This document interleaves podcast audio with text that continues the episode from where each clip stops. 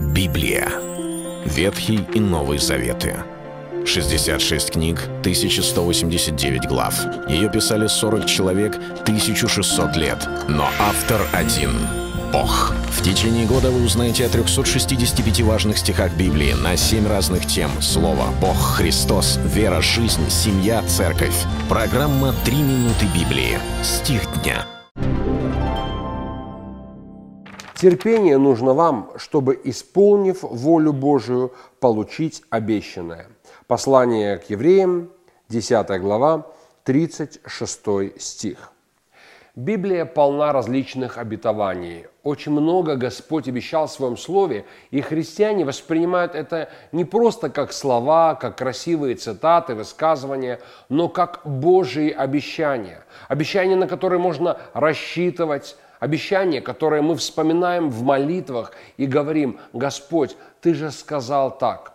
Мы знаем, что Бог верен, мы знаем, что Бог надежен в Своем Слове, что Он превознес Слово Свое превыше всякого своего имени. И поэтому для нас это значимо, что Бог что-то сказал, обещав – но очень важно понять, что обещание Божие – это не, не нечто такое, что Он сделает в любом случае сам, и не важно, какая наша позиция, наша жизнь, слова, поведение. В данном случае апостол Павел говорит следующее. Он говорит, нам нужно что-то со своей стороны.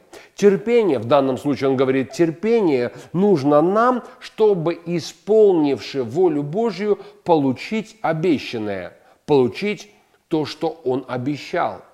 Другими словами, его обещания не являются безусловными. Конечно же, есть таковые, когда он что-то делает помимо того, хотим мы это или не хотим. Как сказано, он повелевает солнцу сходить над злыми и добрыми, посылает дождь на праведных и неправедных.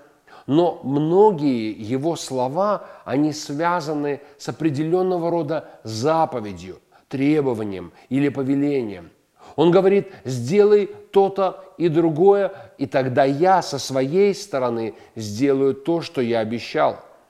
Мы хотели бы, чтобы он исполнил что-то, но с нашей стороны есть необходимость самим оставаться в вере.